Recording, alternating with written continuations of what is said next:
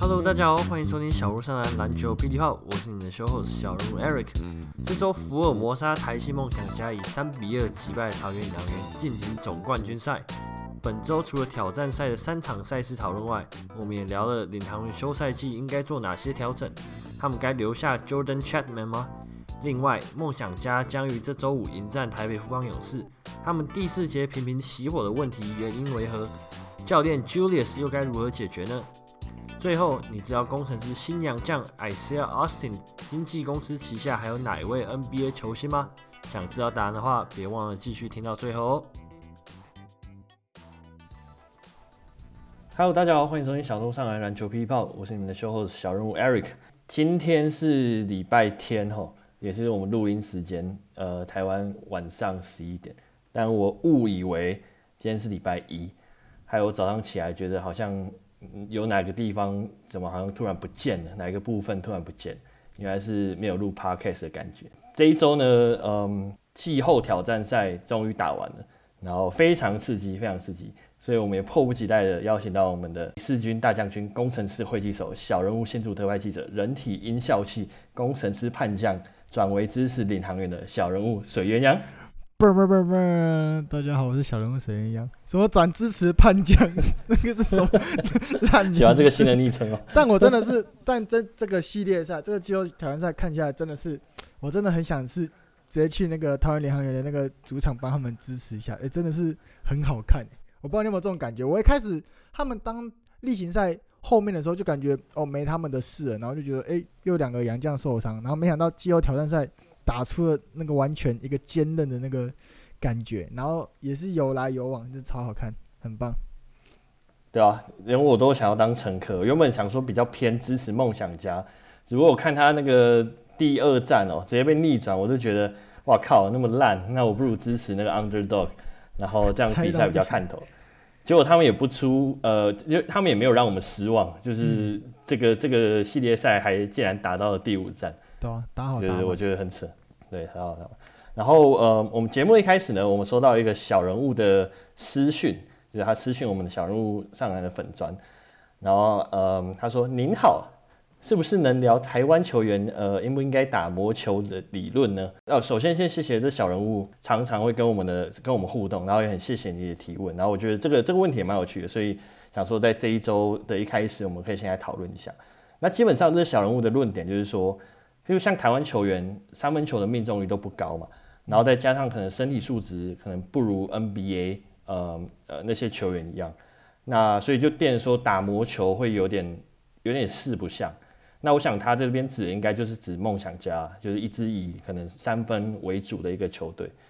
那他他就是问说，是不是这样反而应该加强中距离，而不要一直去投那个三分命中率不高的三分球呢？所以让你你怎么看待这件事情？我觉得在这之前，你要不要先跟观众说明一下魔球理论是什么东西？因为可能有些观众他对这个词比较没那么熟悉，然后你可能稍微解释一下定义后，我们再来讨论一下。就是大概是怎么样？OK OK，就我的理解，魔球理论就是用数据来做决策。嗯，那这个数据的话，就是很很明白，就是数据，就是你在呃球员他在球场上表现，然后有被能被记录下来，能被量化的的这个这个数字，然后我来去做决策。我其实也不是什么专家，但我我自己是觉得说，在魔球理论中，嗯。一个一个专项，呃，是比较大于平均的这个这个概念。也换句话就是说，球员可能有某一个能力特别突出，但是他可能并不是那么的外显。就譬如说，以以棒球随便举例啊，可能某个球员的盗垒率非常高，对，但这个东西可能，呃，其大部分的队伍并没有那么看重。但如果你能够把他的这个优势，然后充分的发挥的话，那他可能就是会成为你潜在的一个。得一分的这个这个这个 run，OK，对，所以就我的了解，就是用数据做决定啊，然后是用专项来代替球员的的平均的表现。魔球理论最知名的就是那个奥克兰在棒球啊，就是奥克兰、嗯、呃运动家队嘛。那在篮球的话，可能运用的最好的可能就是之前那个 Daryl Morey 的火箭火箭队。对。然后密尔瓦基公路也有尝试去打那样子的的的球风。嗯。那所以就是一个差不多一个 background 的介绍。刚说梦想家是不是在打魔球这一点，嗯，我自己的看法是，我其实并不觉得他们在打魔球，欸，因为你光是一直让李德威投三分球，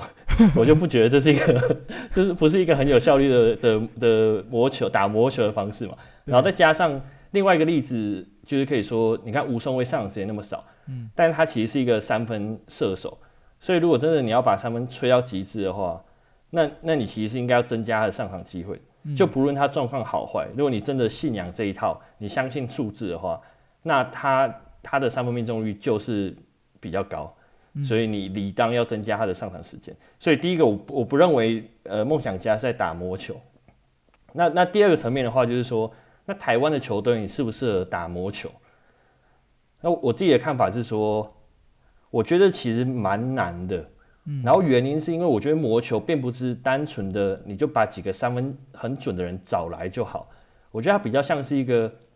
有点像教练团，或是你说你分析人员的一套思维逻辑的转变。嗯，就换句话说，像像之前奥克兰运动家队，我记得他们做一件事，就是他把所有体育的分析人员全部裁掉。全部换成那个什么什么耶鲁大学经济，就你知道这种 data 的 data 有点类似现在我们说 data scientist、嗯、这种以以分析数据处理对处处理数据对统计学家这种为专才的人，嗯，那我就会很那我就我就有一个问号，就是说台湾的体育发展是不是已经能够支撑让这些人才愿意进到体育产业？嗯，那如果你这些人才你没办法获得的话，那我觉得你就很难打出像你说像美国那样正统的一一个一个魔球，嗯，对啊，我不知道你怎么看。我自己觉得，假设要以资料科学的角度来切入的话，其实数据你要你一点就是你要有很精准的数据嘛。我们其实现在在看，我们这样讨论过，其实 P. League 我们都会认为说他在收集球员的数据方面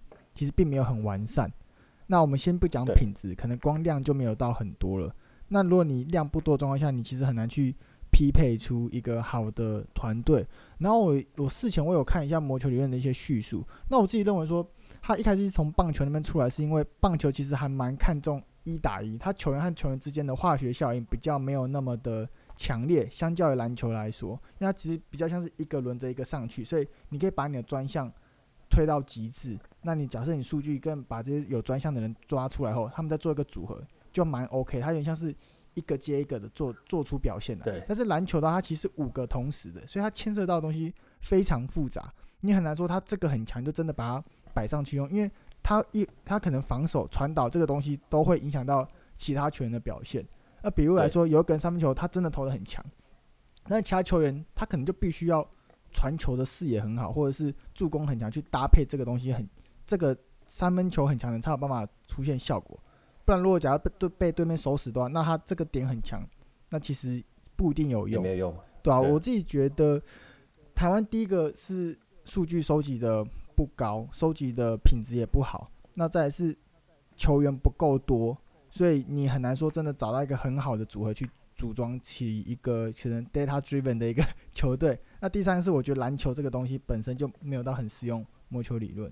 对啊，所以我自己觉得。台湾篮球该不该打魔球理论？与其这样讲的话，我甚至认为魔球理论它本来就不适用于篮球这个上面。我还是认为说，如果说你每个球员你找出他的特长的话，那其实教练的战术还有球队球员之间的默契反而会占很大的一部分。这个东西在魔球理论里面不一定可以拆解的很清楚，没办法分析的很出来，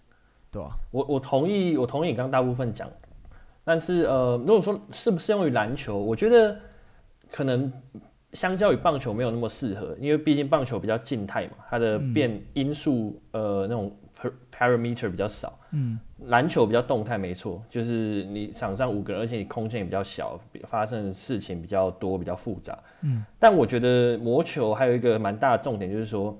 你能不能去快速，因为我好，我们现在用原完全用数据的角度来讲，嗯，比如说你在做产品，对你用你用数据 data driven 的话，你必须要很快能够做出反应。嗯，就是，也就是说，你发现一个问题之后，哎、欸，为什么这个这不 work？你要马上有能力去找到是哪一个哪一个数字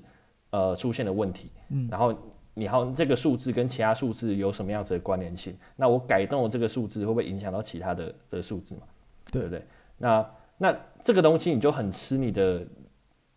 你的反应反应能力，然后还有就是呃改进修正的能力。那、嗯、我觉得又呼应到我刚刚讲，就是说，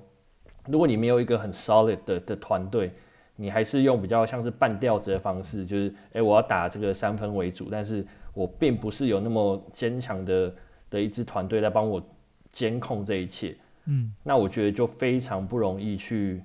去修正这个东西哦、喔。嗯，像我们之前不是提到说海神队之后，哎、欸，其实那个黑人有这周有透露一下嘛，就是说有有那个高雄跟新北的递递交那个申请书。对啊对啊对啊，最多明年会有两队嘛。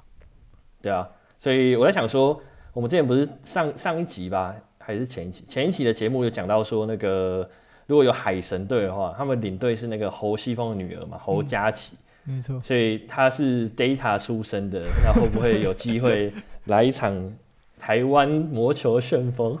有可能，是我觉得蛮有趣的。如果这样子蛮有趣，到时候就可以真的来看一下，说到底魔球第一个魔球理论在适用于台湾的球队好不好用？因为我们其实以我角度来看，目前 P League 的四队都还没有。都还没有打出所谓魔球，就没有很明显的魔球理论的感觉、啊。就像即便你刚刚说梦想家，那我真的是看到蛮多次李德威在三分球三分线拿到球就投出去，我觉得这非常不魔球，这根本是死球，死球理论。不懂，而且我记得那个 Julius 是给他无限开火权。对，真的，他他投了三 两三球，然后都没进，还一直投，这也是台湾魔兽不是叫假的。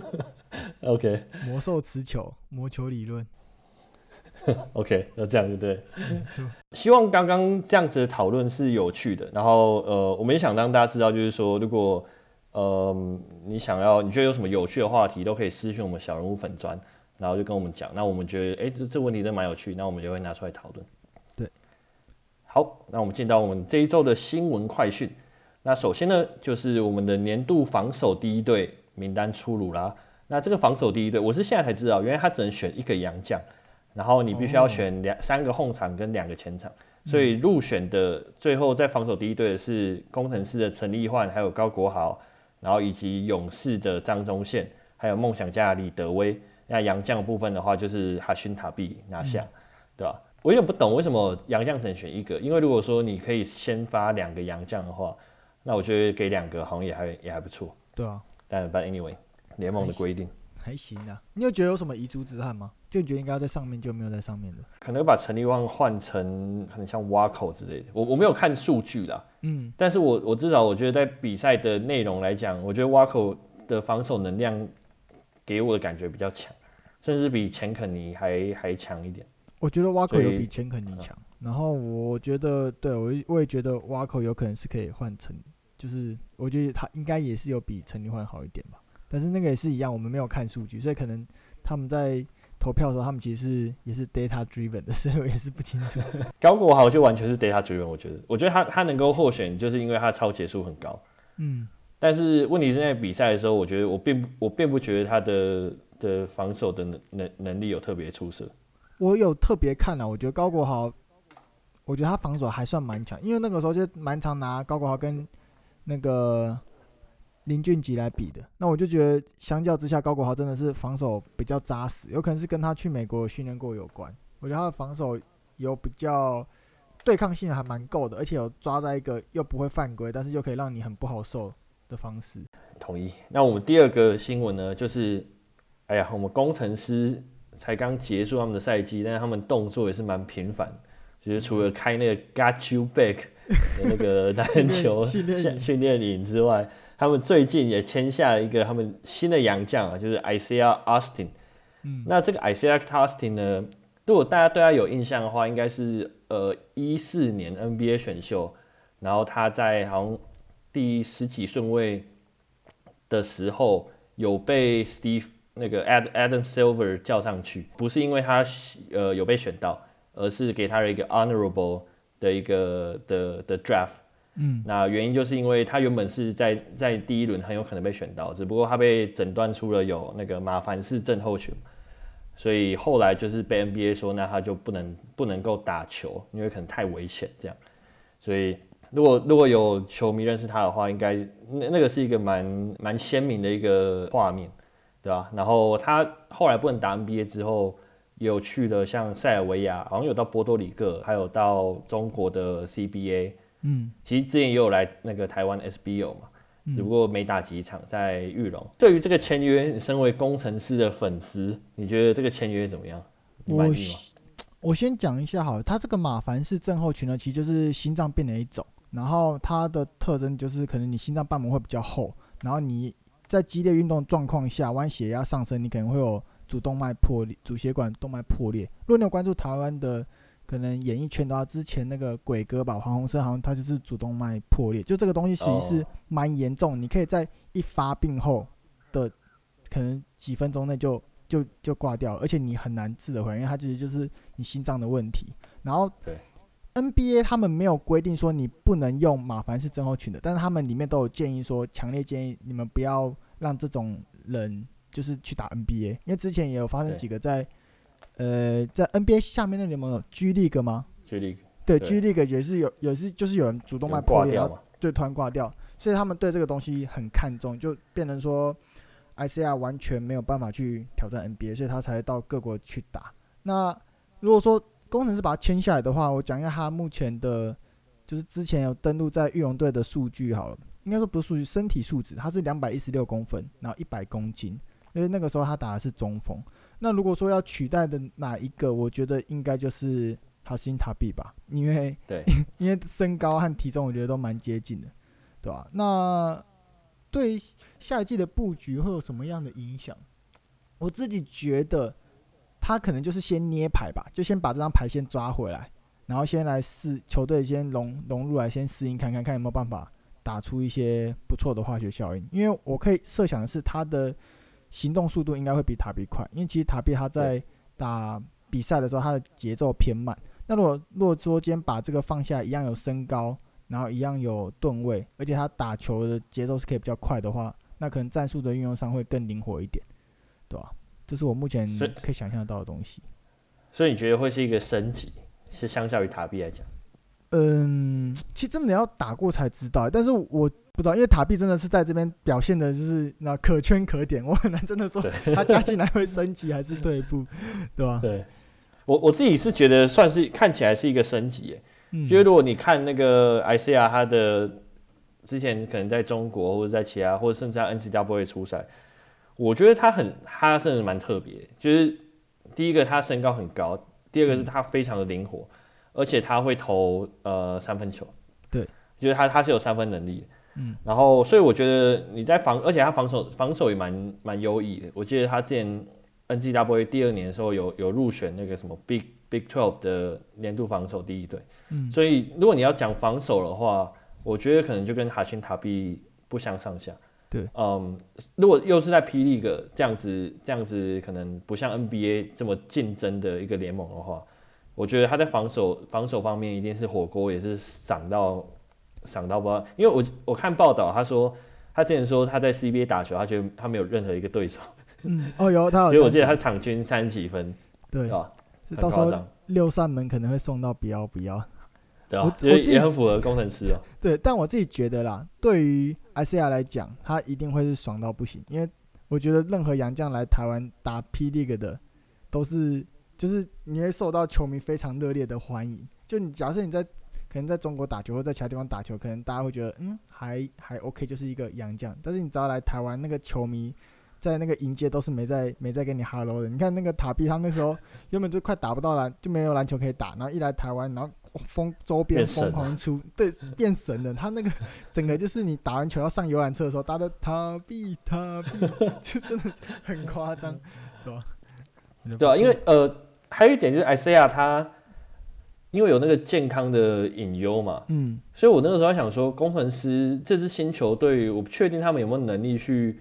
去就在医疗团队这方面去给他支持。不过我后来想一下，台湾医疗那么那么的健全，真的，这这一点应该是应该是可以对吧？应该是可以补上的，对，所以我我就觉得就还好，就真的是我们可以把可以控制住的去控制住，可以监控他的健康状态也 OK。但是如果真的有意外的话，那可能也没办法。但是至少在台湾，你在医疗这方面，我是蛮放心的，对吧、啊？那如果说他其实也有一直在跟一个他专属的一个心脏科的医生一直有保持联络，所以我认为他只要一直有监控好的话，那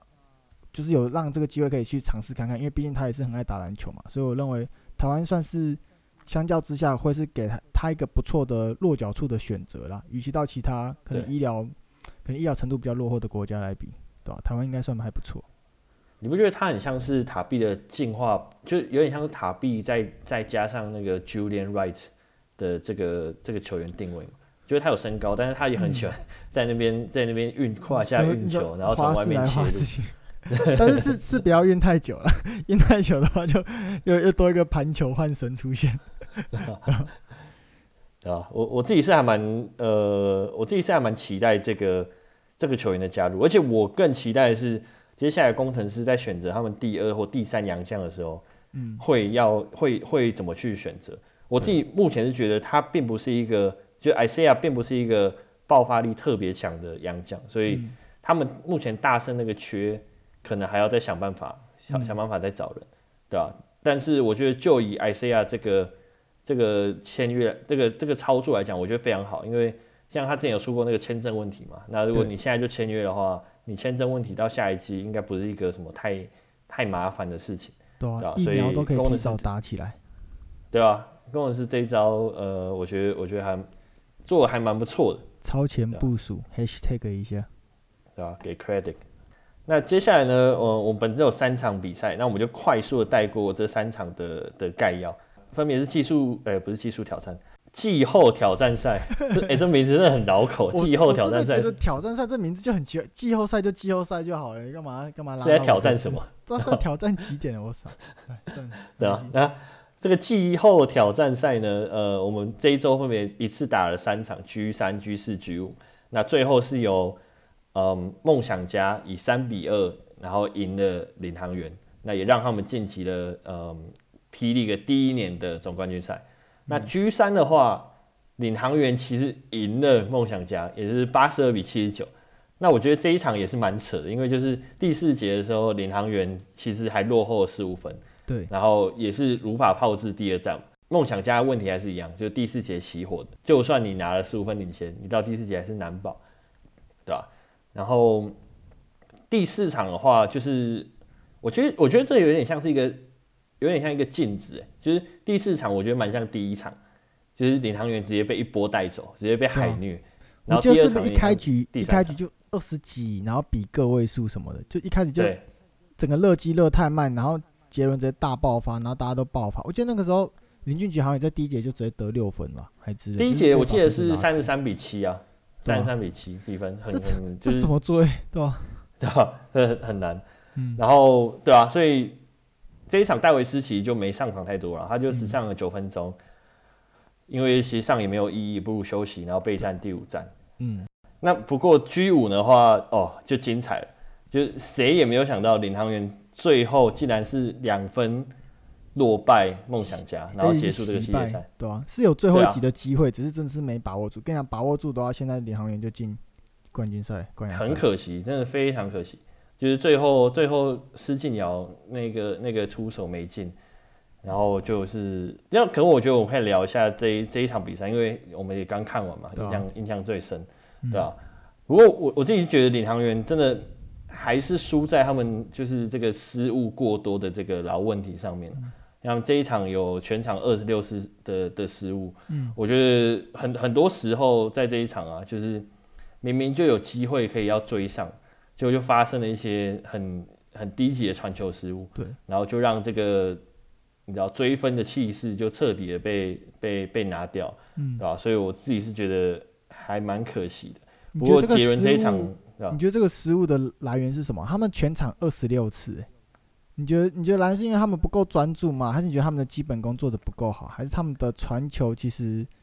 可能传的方式不对？因为我们其实以前在大学打篮球的时候，教练都会跟我们说要传就是地板球嘛，因为地板球你才不容易被抄到之类。但是我今天看很多都是直接直的传，然后就被截掉了。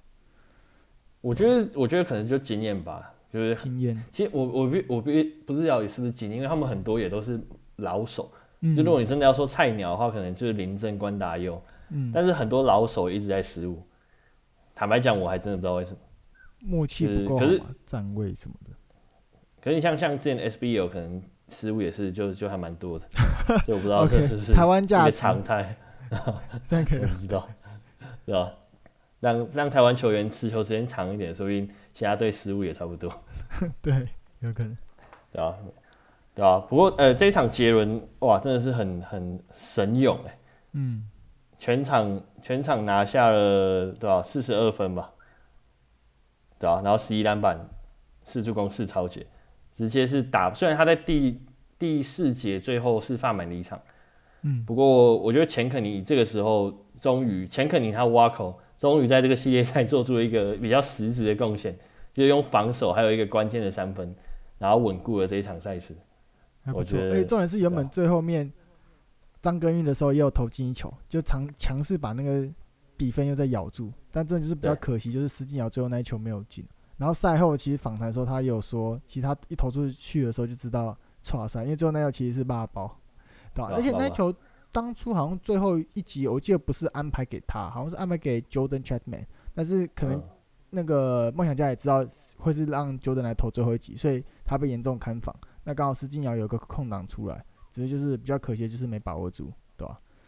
其实，其实我我再回去 replay 那一球，嗯，我觉得战术设计的问题，因为那个时候的情况是他们其实只落后两分，对，所以说你如果你进个两分球，你是可以打 OT。嗯，而且如果你有回去 replay 的话，你会发现施晋尧跳在空中的时候，篮下的戴维斯对，跟那个还不止 Q，还有那个什么林耀宗，嗯，都是空档，完全没有人守。所以，而且那个时候好像还有还有快三秒，嗯，所以他那个时候如果只要把球塞塞到篮下的话，其实是有机会延长，对，对吧？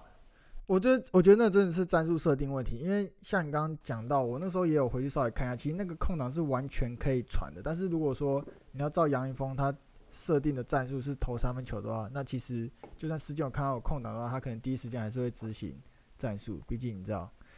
公务员执行命令，公务员可能传来被骂，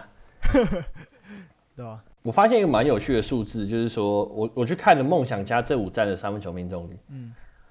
第一站四十一投十三中，命中率三十一点七 percent。然后第四站跟第五站命中率也有在三十，就是有在三成以上。嗯，唯独他们输了两场，第二站跟第四站命中率一个两成三，一个一成三，就很惨。所以难怪会输。能不能赢三分球命中率是非常非常大的一个关键的一个 KPI。对啊，而且我觉得他们出手的次数都蛮高，就只有第三站是出手三十次，然后剩下四场他们三分球的投球数都有在四十以上，所以其实真的是蛮会投、蛮爱投三分球的一个队伍。第三站他们其实是有特别想要改变的打法，嗯、就是那个时候有有发现到说他们特别，就他们第一节就很不像之前的梦想家，他们反而是一直往里面去切，然后一直去去找机会，可能说上篮或者中距离。反而不像是那种快速打攻防转换，或者是在外线出手的梦想家，所以我觉得这一个、这一个三分球出手命中率只有三十次，呃，甚至说命中命只有命中四球，我觉得这跟这个策略是有多少有点关系。那很明显没有没有很很奏效，所以第四场又改了回来。我觉得这也是一个警讯呢，这样代表说他们其实，在。三分球没有办法投得很好的这个状况下，他们其实打内线可能的效成效是不彰的，而且他们打的可能是是打领航员这种有两个洋将受伤的状况下，那你这样之后打勇士怎么办？对吧？我我认真觉得他们就是在甩骰子啊，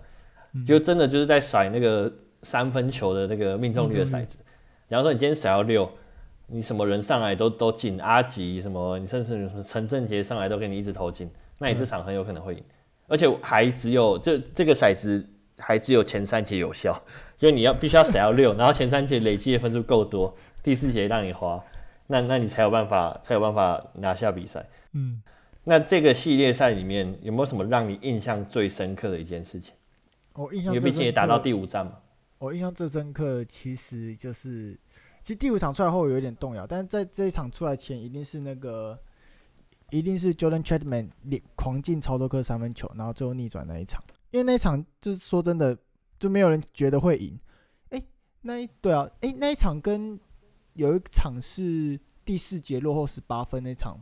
不知道是不是同了。就第二站跟第三站。对，但我觉得那两场真的是都很精彩，我觉得可以拉一起讲。就是我觉得领航员在这次系列赛表现，我觉得他们的韧性让我觉得很强，而且他们的他们的无私，我觉得也蛮厉害。就变成说领航员，你不一定是看到某一个人真的是 carry 全场，就算是好像 Jordan Chapman 他真的是表现很好好了。但其实他们当下的传导也都还是有，他们是维持一定的传导性。那可能 Jordan Chapman 持续的跑出战术，因为他们真的是跑出来的空档，而不是 Jordan Chapman 持球然后自己硬打掉的那种。很多是挡拆，然后在外线绕来绕去，然后真的是他跑出一个空档来。所以我认为大家都看到四个教练里面，杨一峰可能最没有存在感，每次都戴着那个口罩，然后像乖乖牌一样，就是就觉得哎、欸、他在场边好像有他没他都没有什么特别感觉。但是他其实潜移默化的一直用战术在。改变整个领航员，而且让他们在丧失两个洋将的状况下，还可以在季后赛打这么好，我觉得还蛮难得的。而且他后面终于有个表情，好像是 Jordan Chapman 有一球就是进三分球后，然后他就脱口罩，拿升龙拳，这感觉就是战术有成功才做出这个动作，因为那球也是跑出来的空档，而不是他自己硬投。我觉得能看到战术跑出来并且成功投进，然后甚至逆转，我觉得这是让我觉得印象很深刻的事情。对吧啊，不知道你怎么看？因为毕竟你是梦想家的支持者。我我也是针对乔丹这个点，让我印象蛮深刻。因为他在季后赛，我觉得完全变了任何一个人。嗯，他甚至有让我感觉到有那种血冷血杀手那种那种感觉，嗯、就是他他上场，我就是要要摧毁对手。对，那如果投不进，他也不受影响，他就是继续做他的工作，对吧？跟在例行赛他的表现真的是呃，可以说天壤之别吧。对吧？而且又是尤其是在第四节很关键的时候，你可以看到他他存在感很强。而且老实讲，斯基鸟这个系列赛并没有，虽然算很重要，但是并没有像是可能他之前呃季末的三十分 plus 的那些比赛来得好。嗯，所以最关键的人物，我真的还是觉得是 Chatman，还有第二个可能当然就是 Q 嘛，对啊。对。所以所以 Chatman 在这一点让我蛮印象深刻。然后再来的话，可能就是杰伦吧，因为我们之前不是有聊到说杰伦偶像是那个 Paul George，然后我们之前就说会不会有那个 Playoff J 的身份出现，嗯，然后我觉得他在季后赛完全有，他在季后赛的那个能量比例型赛又更更强了一点，嗯，就不管说是在防守或者在进攻那些，那真的很无力耶，真的，我觉得他在那个状况下很难有人守得住他，我而而且这也是我觉得。他们去打富邦最大最大的一个优势，他们除了 Young 这个优势以外，我觉得其他优势可能还蛮小的，对吧？他就是要靠那个无解。然后他今天有一球是三分球后撤步投篮，哦，有我看到那球，又想到这个人根本就是他没有让我想到他是会做这种事情的，哎，还还还投了进。我也想到他说哦，体力劲爆，然后会防守啊，进攻就投投中距离，灌灌篮。啊，上篮啊，因为外国人很会跟哦，那在空中停很久这样，我不知道他是可以很流畅的做出一个胯下，然后往后后撤步，然后在后仰跳投，然后再 truck，这超傻眼。而且、哦、而且你刚刚说胯下，有一位你我以为你要讲那个，有一他有一球尝试胯下灌篮，你知道吗？嗯、他快攻的时候，然后第二节，嗯，很扯，就是他那个时候大概三分线内两步就起跳，然后他要直接跳起来之后胯下，然后直接右手爆扣，然后可惜没进，但我觉得。哇，他的我不知道他哪来那个这个想法，就是说两分不好好拿，想要想要胯下胯下灌篮，因为太如果说一般灌篮就算，那你胯下灌篮很明显就是想要想要秀。秀一下，对啊，所以所以杰伦其实也让我有点，他原本就已经对他的能力算是觉得蛮蛮喜欢的，不过他在这个季系列赛又让我看到更更不一样，就是有点你可以说更疯吧的的一个杰伦，对吧？舞台出现，他就直接，他就直接 take over，对啊，所以我们刚刚有聊到那个 Chatman 嘛，嗯，我们可以来看一下领航员接下来，他们既然已经淘汰出局了，那他们接下来在休赛季的话，可以有做哪一些的的准备？嗯，第一个问题就是说，他们该不该把 Chatman 留下来？他作为洋将，对于球队，嗯、呃、的的这个贡献，你觉得大吗？我自己觉得，因为其他季初一来的时候，就像说冷血杀手，他寄出来的时候不是狂投三分球，然后都没进嘛，然后大家狂骂他 毒瘤，然后冲他回之类的。然后他季后赛狂进，然后还是一样那张脸，但是他脸都不会变。然后我觉得真的是不愧是心脏很大颗，打过 N C W A 的男人就是不一样。那我自己觉得要不要留？我自己觉得以季后赛的状况看起来，我觉得还蛮可以留的。虽然说他相较其他洋将，并不是说什么呃很有爆发力啊，然后。防守超强，身材超好，然后可以一直暴扣或者是掌管整个赛局。但是我觉得以他的这投射能力，他会让我想到工程师的那个狠投，因为其实狠投他也是一样，他没有很出色的一些体能或有的没，但是他就是把投射练得很准，他就是一个很准的投射器。那假设像领航员现在两个洋将回去，其实我觉得他们两个都不一定会弄得回来。那在这样的状况下，我认为 Jordan Chapman 他可以先作为一个很稳定的投射点。然后去和整个球队融合。那除此之外，他需要的可能领航员还需要其他可能更有劲爆、更有爆发力的洋将啊，他就再去找。所以，我做对我来说，我会觉得 Jordan Chapman 是还蛮可以留的。就算你不留，我觉得 Jordan Chapman 马上就会被可能海神队或者新的队伍拿去用了，对吧？对，我觉得他应该是不用不愁找不到工作。真的，如果有新的两队加入的话，我在想说，如果下一季还是允许有三个洋将的话。嗯，那我觉得一定要把他留下来，因为有他在球队上，你能够做的战术变化实在是多太多了。你可以设计三分球，呃，让他让他去让他去投射，让他去进攻。那如果没有他的话，你可能就有另外一套另外一套不同的打法，对吧？嗯，但我同意你刚刚讲的，就是说他们现在完全是欠缺的那个，以梦想家举例，就是像对，就是像像是杰伦。或者是呃工程师的话，可能就像大圣，呃、嗯。那样子的球员，所以他们需要找到一个球员是能够，呃，我觉得激励士气可能是第二点，嗯，嗯但是要要能够在场上就是有那种不讲理的体能，然后甚至用那样子的表现去带动球队，嗯、我觉得这一点算是蛮重要，就是要基简单来讲，就是要让他们脱离那个公务员，要有一个新的能量注入。把他们从公部门转到可能私营 企业那样内部创新，其实其实卡丁 Jack 就真的是很有那种就很吻合啦，只是他对，就需要再找下一个卡丁 Jack，如果那原本的 Jack 不回来的话，而且我觉得他们应该也要想一下，就是说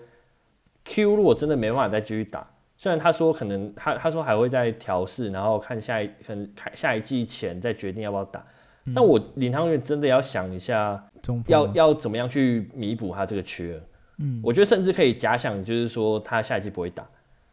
那那你该该做什么样的处理？而且这个这个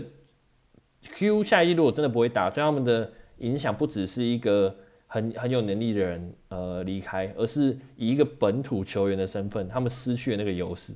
嗯，就是说像像是呃这个赛季除他，我觉得他们会打那么好，原因是因为也就是 Kenny 一直在叫那个那个原因，就是。他们有三三支，可能呃两个外援嘛，然后一个 Q，可能也是跟本土能呃球员体能相差甚远的一个一个角色，嗯，所以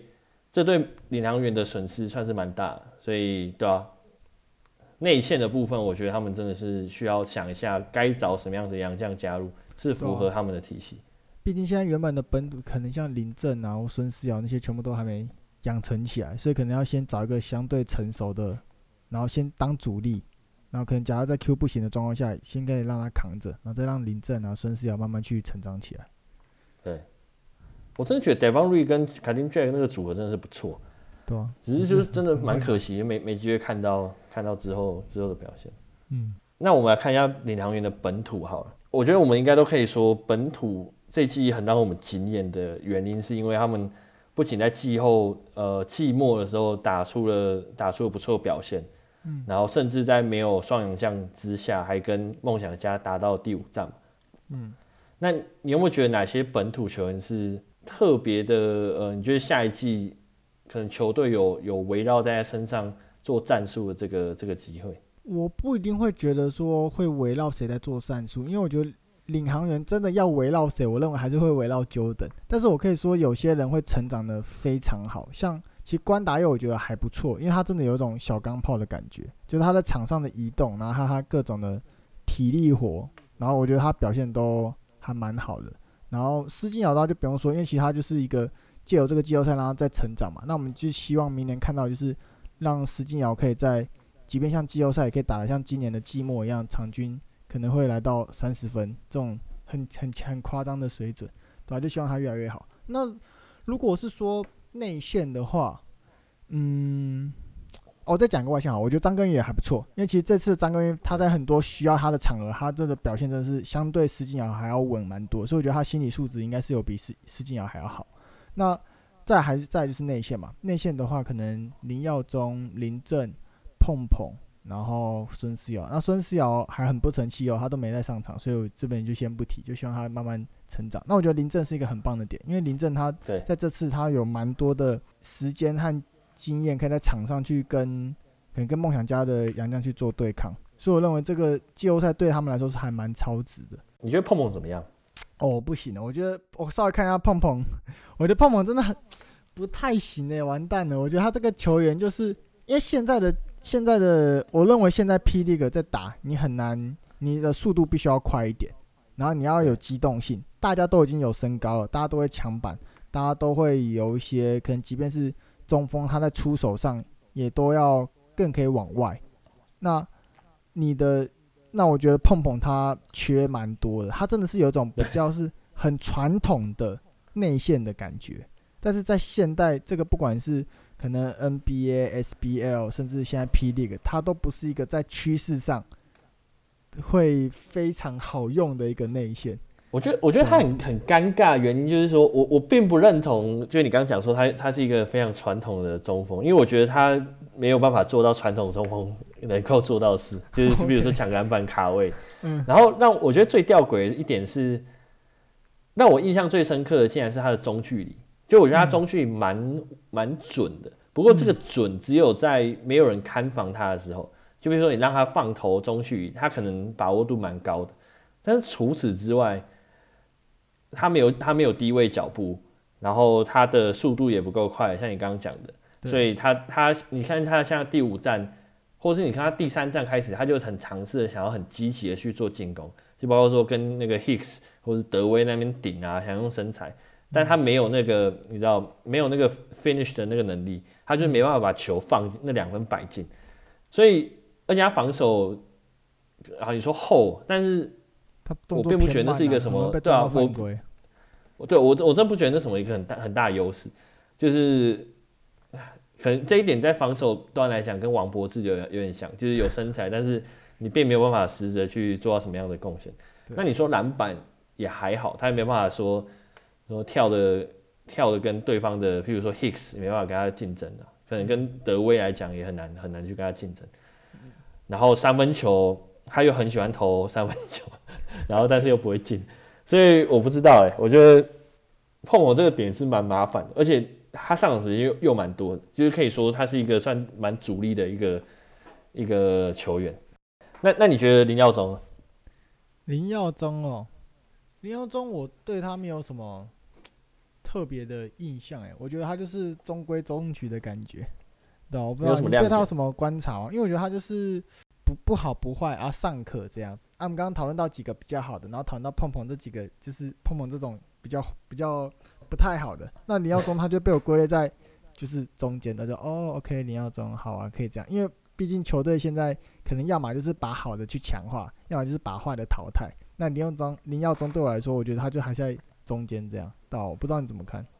我觉得林耀宗在下一季，甚至你说下几季，蛮有可能会被林振取代。因为我觉得林振有有他的身高，但是又比他灵活，而且我觉得在场上又比较聪明一点，嗯，对啊，然后呃也也比较年轻嘛，比较有潜力，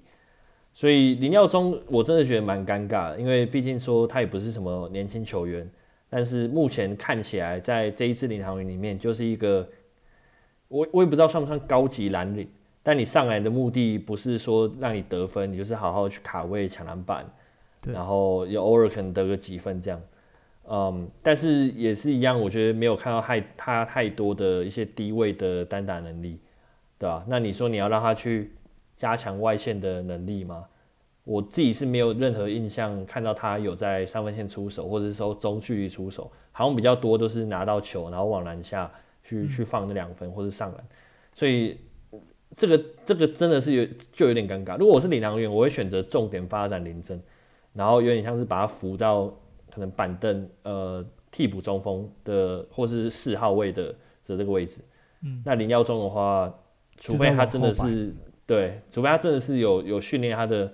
的中距离或者外线能力，那这一点再加上他的身高，还有他的他的身材，可能还有一些竞争力。不然，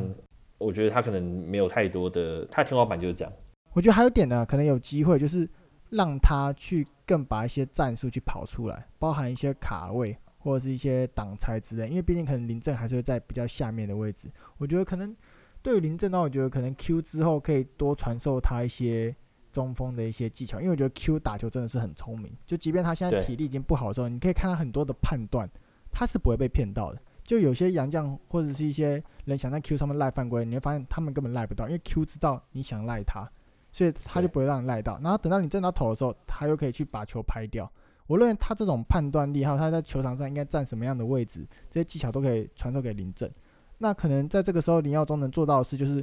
可能在进攻的时候。他有更多的灵活的去搭配到战术里面去使用，可能包含一些帮一些外线去做一些卡位啊，或者一些切换。那再讲，再加上你刚刚讲的，他再拉一点，可能外线或者两分球的投射能力的话，那其他还是可以打表现的蛮好的啦，对吧、啊？至少比现在好蛮多。那我觉得他需要先把他那个头发剪一下，那头发然后再不剪就直接先送去 SBL 是不是？OK。啊，开玩笑。OK，好，就是总结的话，我真的觉得他就是一个可能就是板凳苦工吧。嗯，那在呃霹雳个内线强度比较高的情况之下，他如果不精进自己，那他就他就很难生存。那他要怎么精进自己？我是觉得是可以往外线去发展的，对吧？嗯。OK，那下一个的话，我梦想家先恭喜他们打到冠军赛。哇，他们接下来要面对的强敌呢，就是我们的 AK 宇宙勇啊，就是台北富邦呃勇士队。你觉得我们现在讲一下最后这个系列赛的结果，这个比数你觉得会是多少？我觉得，我觉得，好，我觉得让一场好了，就我觉得应该是四比一，四比一，OK，对，你跟翔哥预测一样。像可以说四比一，然后许晋哲让一场，对，就许许晋哲调皮一场，想要弄个战术，四比一。啊。我我自己会觉得四比二，哎，可能比较给梦想家面子。然后如果要我猜的话，可能他们最有机会拿下的一场，应该就是第一场，因为第一个他们他们的状况比较热嘛，就是毕竟富邦很久没打，然后再来是我觉得第一场他们应该会让塔克上。然后你现在如果你哦哦让塔克上哦，OK OK OK，我刚刚想对对对，没事没事啊，没有啊，应该会让塔克上，因为你一个得分王，你就连续这样是兵，我觉得好像也说不太过去。你要塔克那个 Nike 的头带都戴好，你现在不给他上，那他翻脸哦。对啊，等下换艾迪达的头带。其 实，而且我如果他上的话，我觉得他会非常有企图心，因为他已经憋太久，然后证明自己的价值。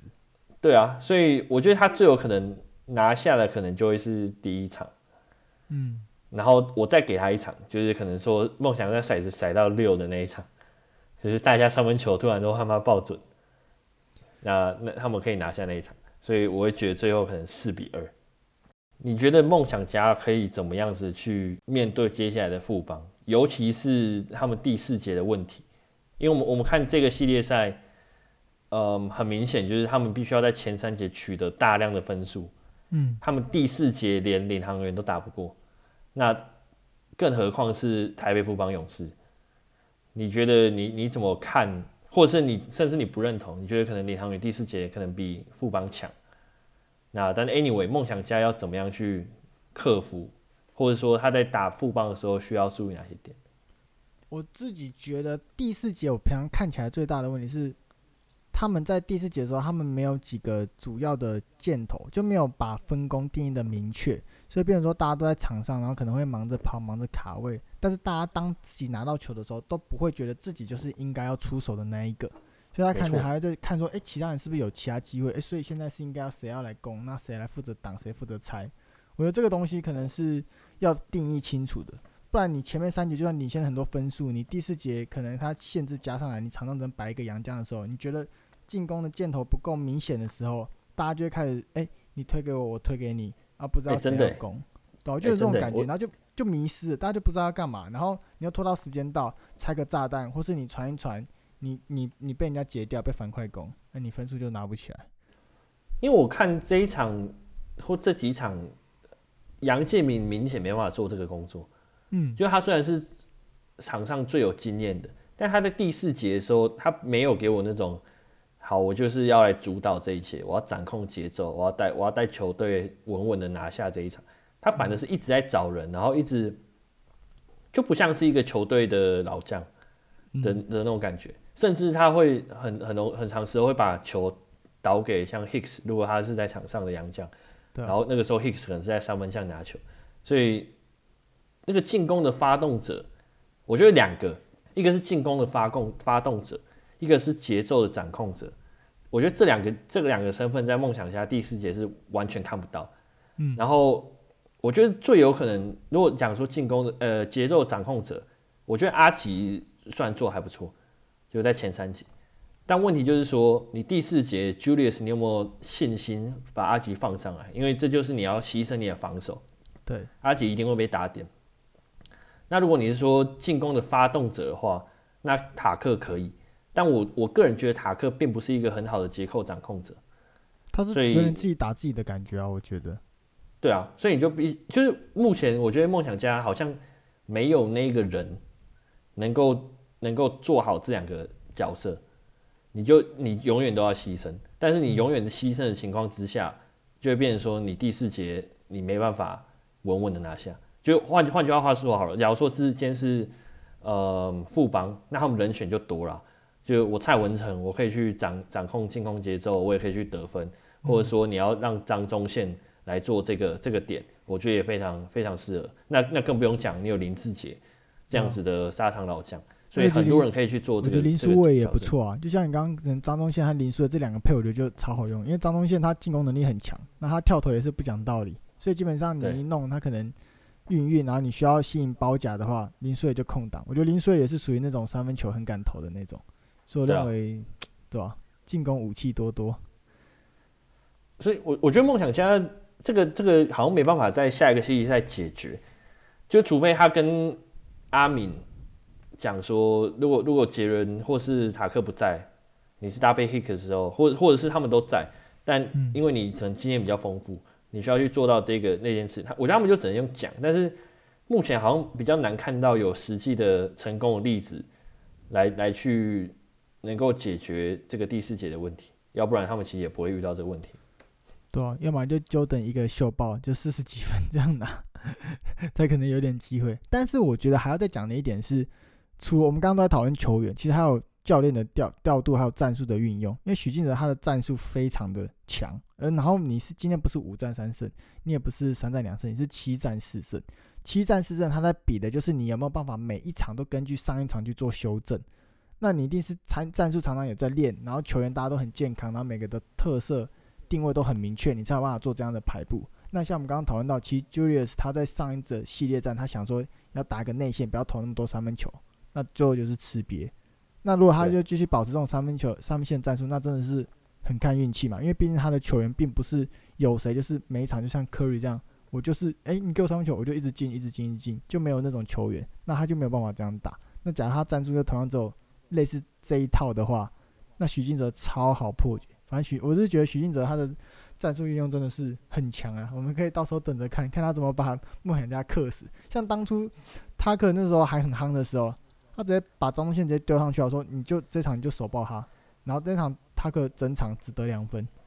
就真被手烂，对吧？他可还还要先过张宗宪那一关，而且我觉得他防守张忠，诶，防守塔克守的还蛮有成成效的，对啊。其实在我看到一个一个报道。呃，好像是运动世界的记者写的，他是说他提出一个论点，就是说梦想家会赢，其实不是因为呃人员调度变得更频繁，人次变多，而是因为他们转换快攻，然后 Julius 夺回了这个节奏的主导权。那我我自己是蛮同意这样子的的观点，就是说，因为他们之前可能是比较用防守的方面，你以林俊杰的句子例子来讲哈，他之后有把林俊杰 Julius 有把林俊杰放上来，就换言之就是说他要打快速转转转换攻防，所以我让林俊杰第一节就上，我牺牲了防守，我就是因为如果如果说防守的话就有点被动啊，就是说对方怎么进攻，我就想一个防守策略怎么怎么守。但如果说我今天要主主导整个比赛节奏，那我必须要势必要从进攻去打到我最舒服的节奏，所以这一点上来讲，主动出击，我觉得是是是还蛮我我蛮认同这样子的观点。接下来就变成说，那你要主动出击，你很快就会遇到许晋哲这个这个军神的回馈嘛，就是你主动出击，他一定会想一个方法让让你马上呃。让你没让你没办法用再用这一招，见招拆招。对，但但问题是我我蛮质疑说，Julius 能不能在同一场比赛马上就反应过来？哦，这个这个真的是考验的，因为许晋哲他其实他基本上他只有一场一一场比赛做个调度外，他还可以上下半场做调度的，他可以在中间二十分钟马上 say 我们下半场怎么打，马上调回来。然后富邦，因为他们大家默契都很好，然后打的也很久，所以他们就哦，OK 啊，换战术来啊，那就换。所以我觉得，嗯，对啊，这这这那个灵活度，我觉得在教练的这个层级上是有差的。对，好吧，那还没有什么要补充的。我觉得大概就是这样，就我们就等着看比赛吧。对啊，反正一个四一，一个四二嘛，最后都是都是富邦勇士拿下这个冠军。没错，我今天看到有一个超好笑，有些迷说。第五战在打的时候，他说：“哎、欸，请问这一场是霹雳个亚军赛吗？” 你这已经比完了，打完的时候就结、啊、就比完了。对啊，就是谁赢谁就是亚军。季军、亚军都出来了。对啊，我觉得超超好笑。好啊，那这周应该也没什么太多场外活动吧？应该是没有，不过功能是一样，就是除了你提到夏令营，他们把夏令营升级，他们现在有 Lioneers Junior。就是要一个就是青少年的团，哦、然后比照规格办理，就是一样，他们去打比赛的时候都会坐游览车，然后一样的媒体，然后什么 摄影机要出机要出出去，所以他们等于是扩大那个年龄层的，可能要做一个垂直整合的动作，慢慢把它养起来，哎、也算蛮有趣也蛮有心的。就如果这个东西真的是商业模式可以做起来的话，我觉得真的是还不错。对，扩大，所以他们是一个联盟哦。呃，应该不能这样讲。我目前看到资讯就是，他们原本只是下令，就是玩一玩而已嘛。那他们现在可能是好像要把一些真的有一点天分的，然后做一个 Lioneers Junior，就是可能真的是要从小开始培养的那种感觉。对，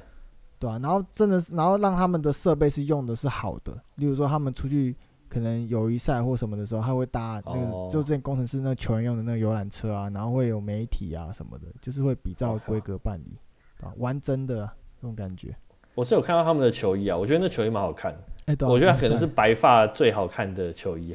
有人说有这球衣有在卖吗？我不想参加训练，但是我想买球衣。对啊，我觉得那个那个大狮子头，然后又是很很干净的设计风格，我蛮喜欢。对，很赞。看我小人物能够凹到凹到几件拿来穿 啊，很爽。好，那我们就到我们这一周的霹雳猜猜猜单元了。那这一周呢，就交给你了。好，来，我们刚刚有提到工程师签了一个 Isaiah Austin 嘛，对不对？对。那一般来说，我们签球员都会找经纪公司。那他刚好跟美国一个有名的篮球员是同一个经纪公司。那我要问你的问题就是，那个有名的篮球员会是谁？我可以给个提示。这我还真的只能瞎猜。呃，那个球员曾经有在湖人队，现在还有在打，现在还有在打球。呃，有名的，有名的。所以现在还在湖人队，呃，现在不在湖人队了，但曾经在湖人队。谁啊？Dwight Howard。呃，新闻蛮多的，就是我指有名不一定说哦强到超强，但是新闻蛮多的。新闻很多、哦，我靠！嗯、然后曾经在湖人队哪一个时期的湖人队？Pau Gasol 的那个时期？没有没有，近五年。近五年。嗯。哦，我知道，Lance Stephens。哦，错，不是。应该比他再有名一点，新闻比他再更多一点。新闻还可以比他再更多啊！我靠，很难诶，有没有多一点提示？新闻不只是围绕在他身上，可能围绕在他爸他的哦，我知道了，是不是 Lonzo Ball？没错，哦，球哥。嗯，那我们讲一下他们的经纪公司，他们经纪公司叫 Slash Sports and Entertainment，那里面是有两个人一起创立的嘛，那一个是 Harrison Gaines，然后还有一个是 Charles Misuraka。那 Gaines 呢，他是负责 NBA 的经纪工作，那就可能像 Ball 的家族的那些人都是他负责的。Oh. 那 Misuraka 呢，他就是负责国际市场，呃，像 Austin 是打国际跑比较多国际比赛的嘛，那就是他负责。所以当初 Austin 有来台湾。就是打球的时候，其实 Miscala 也有来，就是会跟着看，对吧？这算是一个有趣的小新闻。哦、所以呢，说不定假设 Austin 真的要来台湾打球的话，他在一些技巧上可能也可以请问一下 Lonzo Ball，或者他如果想要卖球鞋的话，啊，也可以请教一下 Lonzo Ball 的爸爸。我一直以为，我一直以为球爸是他们的那个经纪人，有没有？原来他们有经纪，有经纪公司。他们他们是有经纪公司。OK OK。只是球爸镁光灯很高。讲话很大声，哎、欸，而且说到这个，我在想，像 P League 啊，像像譬如说像塔比、呃 Dawson 这种球员，或者像 Devon Reed，、嗯、这个 P League 的好评应该是会传回美国的吧？就比如说你在可能在等待 NBA 机会的时候，你想要在海外打，嗯，我觉得 P League 目前为止做蛮成功的。我觉得会啊，但是但是问题是他是第一年的联盟，所以他可能知名度没那么高，那大家可能会对 P League 的。的等级可能也会觉得有点质疑，但是我觉得好的是，因为 P League 他们其实都有做英文的转播，然后也都是有 YouTube 的影片，所以其实都是有存档，所以帮助可以方便大家在评估这个球员的时候，至少可以看到他的表现以及他所处的环境的强度等级大概是怎么样，所以我觉得这一点是还不错的。那间接的 P League 当然也会逐渐透过网络散播出去嘛，因为可能以前的联赛都是电视转播居多，对，但是现在 P League 很积极在经营网络，而且每场也都有英文转播，所以我觉得这点对于 P League 在国际上的曝光是蛮有帮助的。对啊，哎、欸，by the way，今天这一场 G 五啊，嗯、同上五万人次，哎、啊，我觉得超猛的，对吧、啊？很火，很火。那下一周呢，礼拜五就要开始我们的总冠军赛，那就是梦想家要去做客台北的富邦勇士，然后这个总冠军赛就是才七战四胜嘛。所以在下一周录音的时候，我们就已经会有两场比赛打完，所以我们就到时候来看一下，就是大概的局势往那边走了。我们先看塔克老师第一场有没有上场，然后嗨一下，然后我们再看许晋哲怎么玩弄梦想家的战术，对吧？OK，好了，那呃这一期的话就到这边告一个段落啊。再次感谢小人物们的收听。那如果你喜欢我们的 Podcast 的话，可以在 Apple Podcast 上面帮我们五星评分，然后也可以分享给你朋友。或者到我们的 Facebook 小人物上篮粉丝团按赞，呃，那如果想进一步支持的话，可以到我们的 Patreon 或是泽泽，然后看一下我们的呃订阅方案。那我们就到这边告一个段落，感谢大家收听，我是小人物 Eric，我是小人物水鸳鸯，那我们下次再见啦，拜拜，拜拜。